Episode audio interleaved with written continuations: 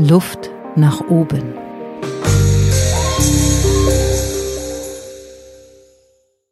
Konflikte und Verhandlungen, die gehören dazu, auch wenn wir meistens dazu neigen, sie zu vermeiden.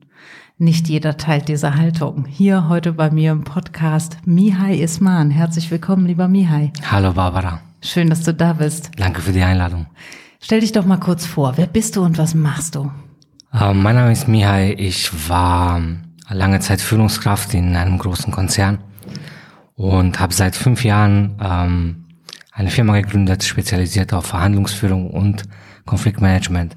Und wir beraten Firmen unterschiedlicher Größe, ähm, wenn viel auf dem Spiel steht, wenn viel äh, äh, Geld auf dem Spiel steht, wenn Beziehungen ähm, gefährdet sind, um das Ganze bestmöglich für den Kunden, aber wenn es geht, für beide Seiten zu lösen.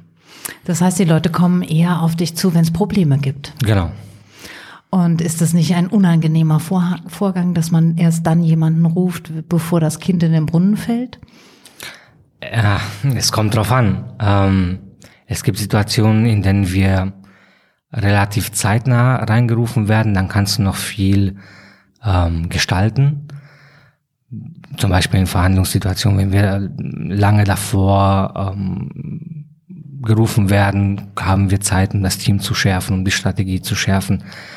Ähm, es geht auch ähm, über Ad-Hoc-Einsätze, aber das ist alles ein bisschen improvisierter.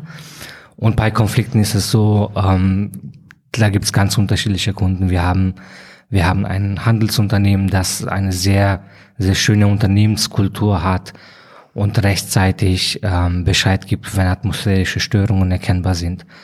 Wir haben aber auch ganz klar in Deutschland ähm, eine sehr hohe Harmonieorientierung im Management. Ich tendiere fast schon von Harmoniesucht zu reden.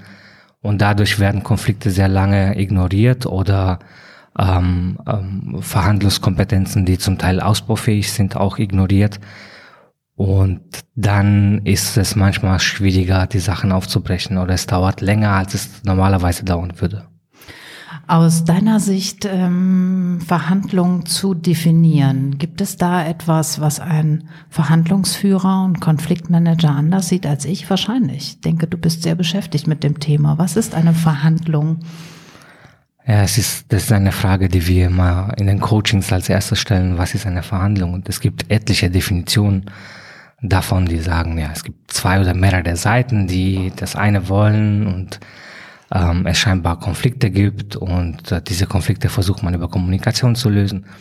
Meine Definition ist eigentlich eine sehr einfache. Eine Verhandlung, in einer Verhandlung geht es darum, erstmal Mehrwert zu schaffen. Wenn wir beide zusammenarbeiten, entsteht ein Mehrwert. Und im Nachgang geht es darum, diesen Mehrwert für, zwischen uns aufzuteilen, fair aufzuteilen.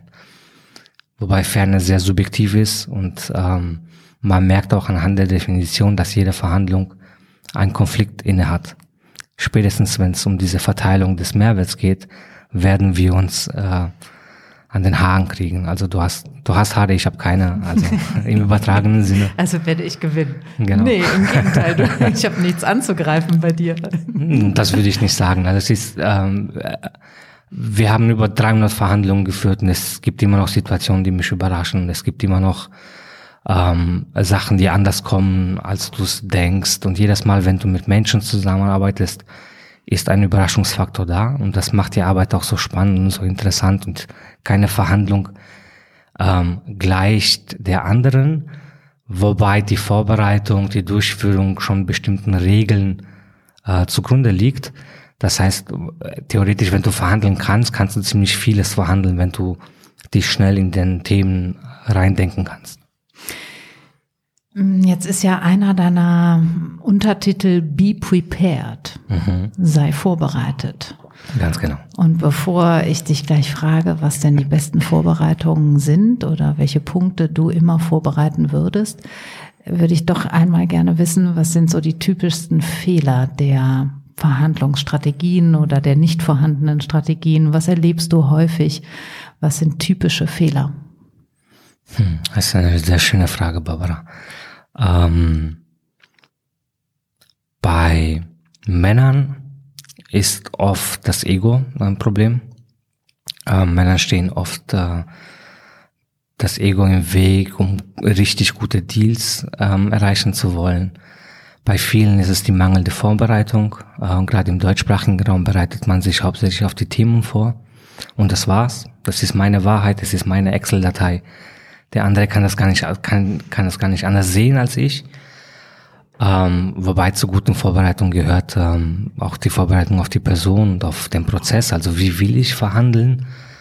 Ähm, anderer Fehler ist, dass Leute, selbst wenn sie sich vorbereitet haben, versuchen zu stoisch an diesem Plan festzuhalten. Und dann passiert am Tisch irgendwas, was sie gar nicht mehr mitbekommen, weil sie immer wieder auf ihren Plan zurückkommen wollen, dann nicht mehr zuhören, nicht mehr ähm, ihre Strategien anpassen, ihre Taktiken anpassen auf die Situation, auf die Person.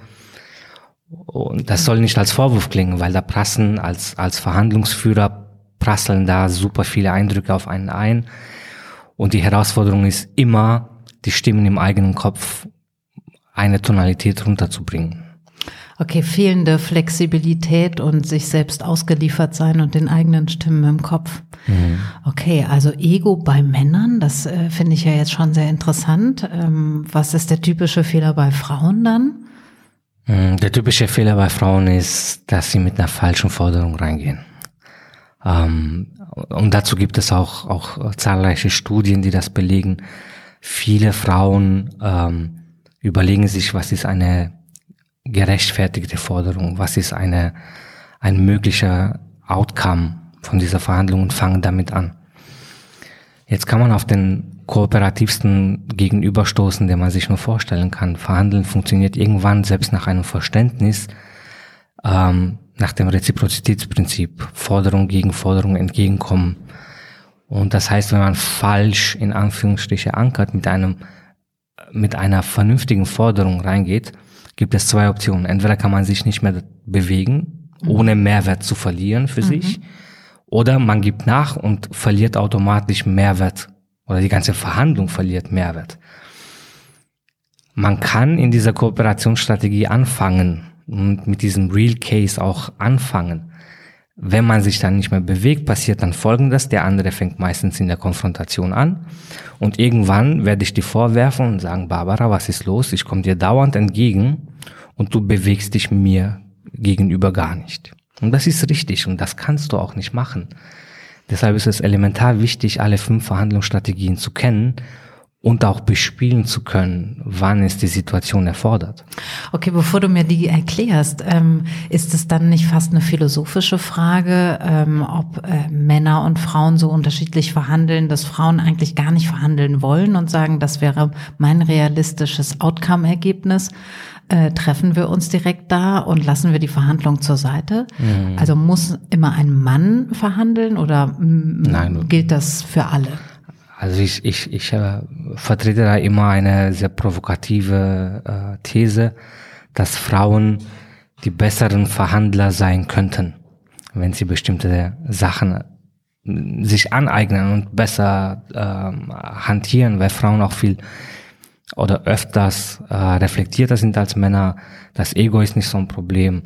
Frauen können viel besser zuhören und Fragen stellen ähm, das ist ein, ein Machtmittel in der Verhandlung. Wer richtig Fragen stellen kann, wer richtig gut zuhören kann, hat Macht in Verhandlungssituationen. Ähm, Frauen verhandeln auch besser als ähm, im Namen einer Gruppe oder im Namen von bestimmten Personen. Das heißt, ich würde immer dann einen Mann reinschicken, wenn es darum geht, ähm, was für sich rauszuholen. Da sind Männer viel besser, sie kriegen einen Push aus diesen kompetitiven Settings. Wenn es darum geht, um eine Abteilung, ein Unternehmen, einen Bereich ähm, zu verhandeln, würde ich versuchen, auf jeden Fall eine Frau als äh, weibliche Verhandlungsführerin einzusetzen. Okay, also ich höre raus, das Wesen der Verhandlungen werde ich nicht ändern können, also müssen Correct. wir uns den Verhandlungen annähern.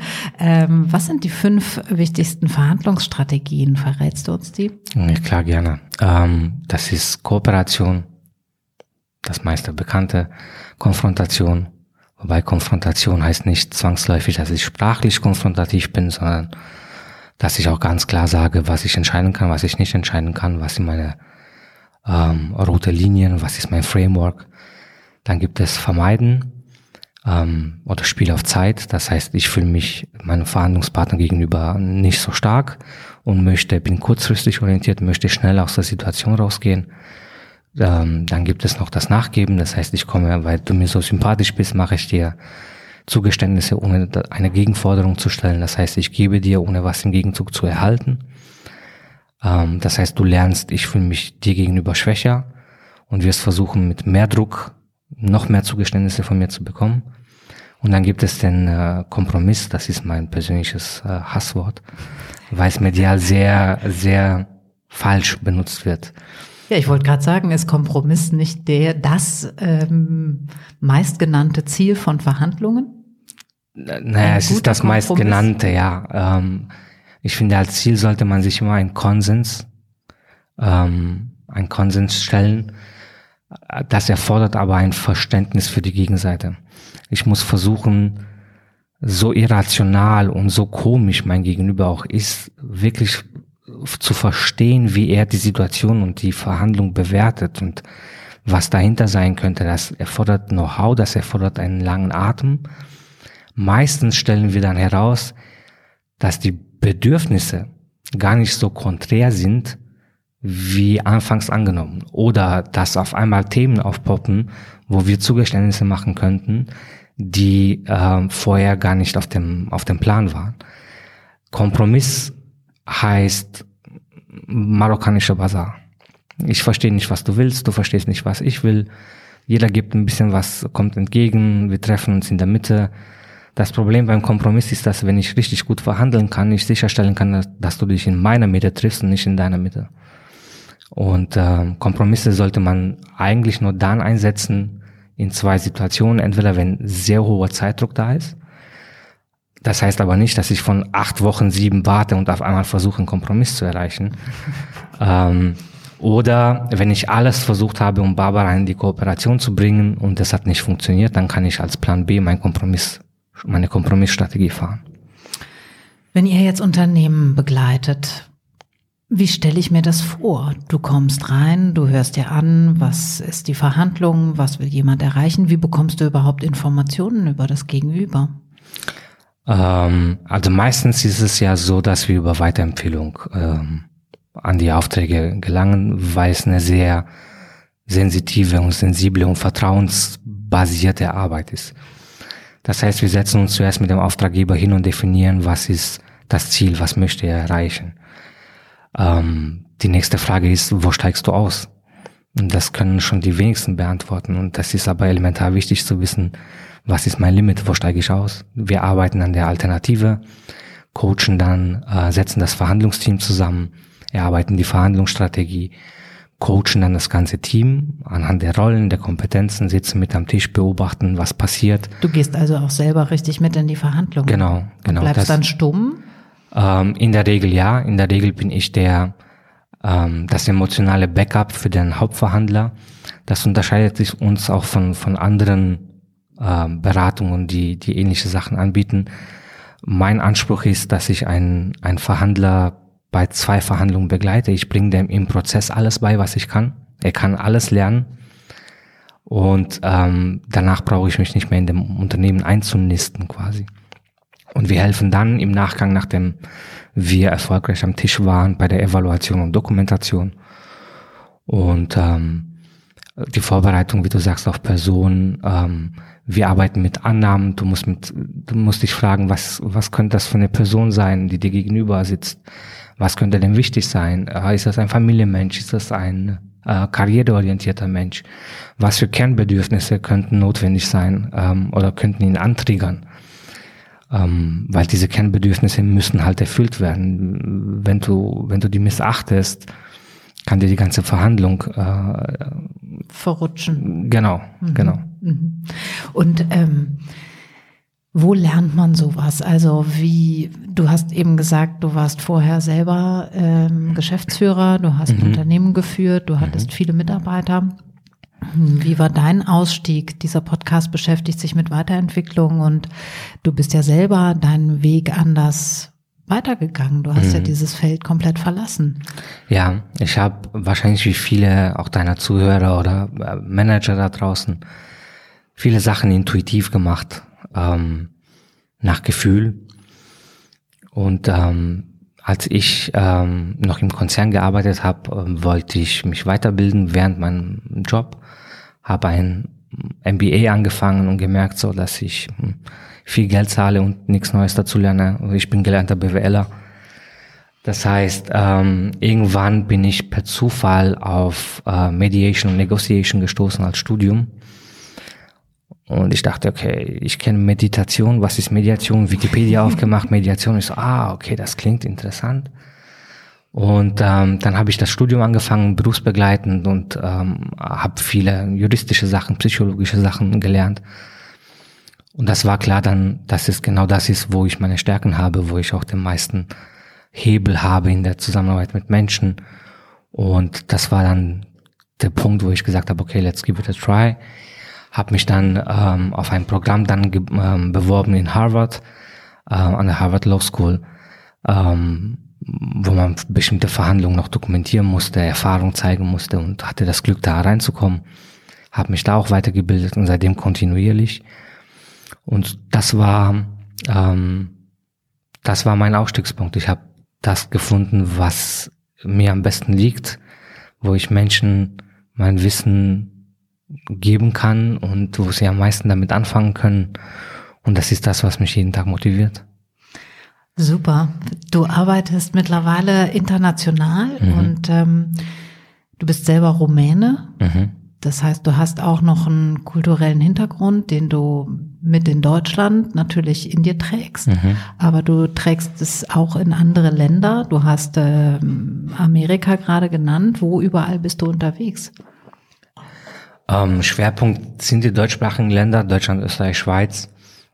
Ähm, einige Aufträge waren in, in Spanien, in UK, ein äh, Auftrag in ähm, USA wir sind auch dabei, weitere Standorte auch zu verstärken, denn das Interkulturelle, ähm, also ja, wir haben noch Verhandlungspartner aus Asien gehabt, also Verhandlungsgegenüber ähm, aus Afrika, aus allen möglichen Kulturen. Und das Interkulturelle ist ein, ein sehr, sehr unterschätzter Faktor momentan, gerade in Deutschland. Ja. Ähm, wir gehen mit einer bestimmten Denkweise an Verhandlungssituationen rein. Nämlich welcher? viel sachorientiert, mhm. viel ähm, zum Teil auch mit der Kooperationsstrategie vielleicht zu früh reingehen. Wir missachten interkulturelle Fettnäpfchen. Und das kann dir rein auf der Beziehungsebene kann dir das schon eine Verhandlung komplett verhauen. Machen das andere Länder besser? Anders. Nicht, äh, äh, in dem Zusammenhang fällt es mir schwer, vom besser oder schlechter zu reden. Es ist, äh, jeder kommt mit seinem Korsett an den Tisch. Und wenn du dich aber nicht auf das Korsett vorbereitet hast, wirst du garantiert irgendwas tun, was äh, was du nicht auf dem Schirm hattest. Banales Beispiel: Ich habe, ich musste für einen Kunden mit ähm, Geschäftsmann aus Kroatien verhandeln und ich dachte mir, naja, Kroatien, Rumänien, ähnlich, ähnliche Denkweise, bis ich gelernt habe, dass ähm, dass man da Geschäfte oder Deals nur dann macht, wenn man dem, dem Gegenüber vollkommen vertraut. Das heißt, ich musste zweimal nach Zagreb fliegen, um einen Beziehungsaufbau zu machen. Und äh, da kommst du auf gekleidet äh, mit voller Montur, mit Anzug, Krawatte und so weiter. Du musst vorbereitet sein, dass auch private Sachen gefragt werden. Und bis dahin, also der Mehrwert von x Millionen lag auf dem Tisch.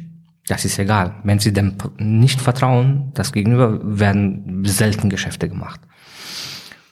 Und wenn man das nicht weiß, der Geschäftsführer der Firma aus Spanien ist Amerikaner gewesen, und er hat mich regelmäßig angerufen und gesagt, wie oft willst du noch nach Zagreb fliegen? Es sind doch x Millionen, was, was ist deren Problem? Und wir hatten dann eine Zwischeneinigung und da musste der Jack auch nach äh, Zagreb mitfliegen und da hat er gesagt, du hast sie nicht mehr alle. Wieso denn jetzt? Sage ich, ja, sie vertrauen mir, aber sie kennen dich noch nicht. Und das sind so kleine Aspekte, die, die auch die Würze, na, wenn, wenn weltweit gleich behandelt werden würde, wäre es, glaube ich, langweiliger. Wäre es eine Soße. Genau. Was sind deine Lieblingsaufträge? Gibt es was, wo du sagst, ach, das ist so ganz nach meinem Geschmack? Muss es um viel Geld gehen? Muss es international sein? Muss es ähm, hehre Wertvorstellungen beinhalten? Wofür trittst du am liebsten an? Das ist eine schwere Frage. Hm. Ich glaube, ich habe keine Lieblingsaufträge. Wir sind in sehr, sehr vielen Branchen unterwegs, in auch verschiedenen Abteilungen von Einkaufssales, M&A, Contracting, HR, IT. Ich mag, meine Lieblingsaufträge sind diejenigen, wo der Auftraggeber wirklich was lernen will und wirklich sich verbessern will und nicht unbedingt versucht, die letzten Cent rauszuquetschen, sondern sagt, ich möchte meine Kompetenz und die Kompetenz meiner Leute aufbauen. Weil äh, da macht Spaß und da ist das Thema egal, da ist ähm, es sind so viel, die Vorbereitung macht dann Spaß, es ist am Tisch und, und mir gibt das extrem viel zu sehen, wie, wie die Person wächst. Vom Anfang, die meisten fühlen sich in einer schwächeren Position und wissen nicht genau, wie sie die Sache angehen, bis das Selbstvertrauen, das steigt in dem ganzen Prozess und das gibt mir, das gibt mir am meisten Energie.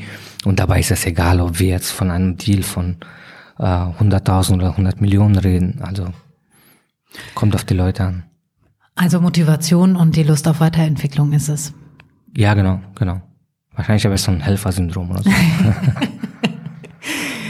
Okay, ähm, wir sind schon fast am Ende unseres Gesprächs und ich würde gerne ähm, diesen einen Tipp von dir haben für die, die das jetzt hören und sagen, boah, das hört sich alles spannend an, mhm. aber ich habe jetzt von der ganzen Verhandlungswelt eigentlich keine Ahnung, was ist das eine, was ich anders machen kann morgen bei meiner nächsten Verhandlung? Das eine. Ja, gibt es einen oh. ultimativen Tipp? der das, ultimative dass, Tipp. Dass das, was du morgen schon anders machen kannst, ist? Mm, vier Faktoren nicht aus den Augen verlieren das eigene Mindset, die Einstellung, mit der ich an den Tisch komme, die Vorbereitung auf das Thema, auf die Person, auf den Prozess, die Übung schwieriger Situationen, damit sie mich nicht überraschen am Tisch und der Umgang mit Emotionen, mit den eigenen und mit den Emotionen des Gegenübers. Wow. Wenn man da die vier Sachen kann, kann man alles verhandeln. Okay, gut. Fangen wir einfach an bei der Vorbereitung. Also eigenes Mindset im Kopf haben und die Sache vor allen Dingen gut vorbereiten, nicht nur auf der Sachebene. Das mhm. habe ich jetzt auch nochmal mitgenommen. Und weniger reden. Der beste Mehr zuhören. Zuhören und Fragen stellen. Zuhören und Fragen stellen. Mhm. Gut. Meine letzte Frage an dich, Mihai. Wer oder was hat dir in deinem Leben Luft nach oben verschafft? Kraft für Veränderung oder Momente oder Wechsel oder dein großer Wechsel auch. Was hat dir Luft nach oben verschafft? Das ist eine sehr schwierige Frage. Hm, mir fallen partout zwei Personen ein. Ähm, das eine ist meine Mutter, die mir ähm, eine neue Perspektive und eine neue Chance eröffnet hat, als sie mit, mit mir nach Deutschland als Teenager gekommen ist. Die zweite Person ist meine Ehefrau, die die immer mir das Gefühl gibt, uh, I hold your back, dass jemand im Hintergrund ist, der mich bei allem unterstützt, was ich mir da in den Kopf setze. Und, ähm, und die dritte Person ist eine Führungskraft im, im Bahnkonzern, die mir zum ersten Mal mit 23 die erste Geschäftsführertätigkeit gegeben hat und gesagt hat, so, probier's aus. Und dadurch habe ich meinen Unternehmergeist und Unternehmermut entdeckt und es geht halt darum, Risiken zu nehmen und auszuprobieren, neugierig zu sein. Das war aber jetzt nicht zufällig auch noch eine Frau, die dritte, oder? Nein, die dritte war ein Mann. Ja. okay, Mihai, vielen, vielen Dank für das tolle Gespräch. Barbara, danke für die Einladung. Ich ende mit einem Zitat vom Außenminister von 1947 bis 64 in Indien, Nehru. Alle Kriege enden mit Verhandlungen. Warum also nicht gleich verhandeln? Luft nach oben. Ein Ventilator bei Windstille, Inspiration für Zeiten der Veränderung.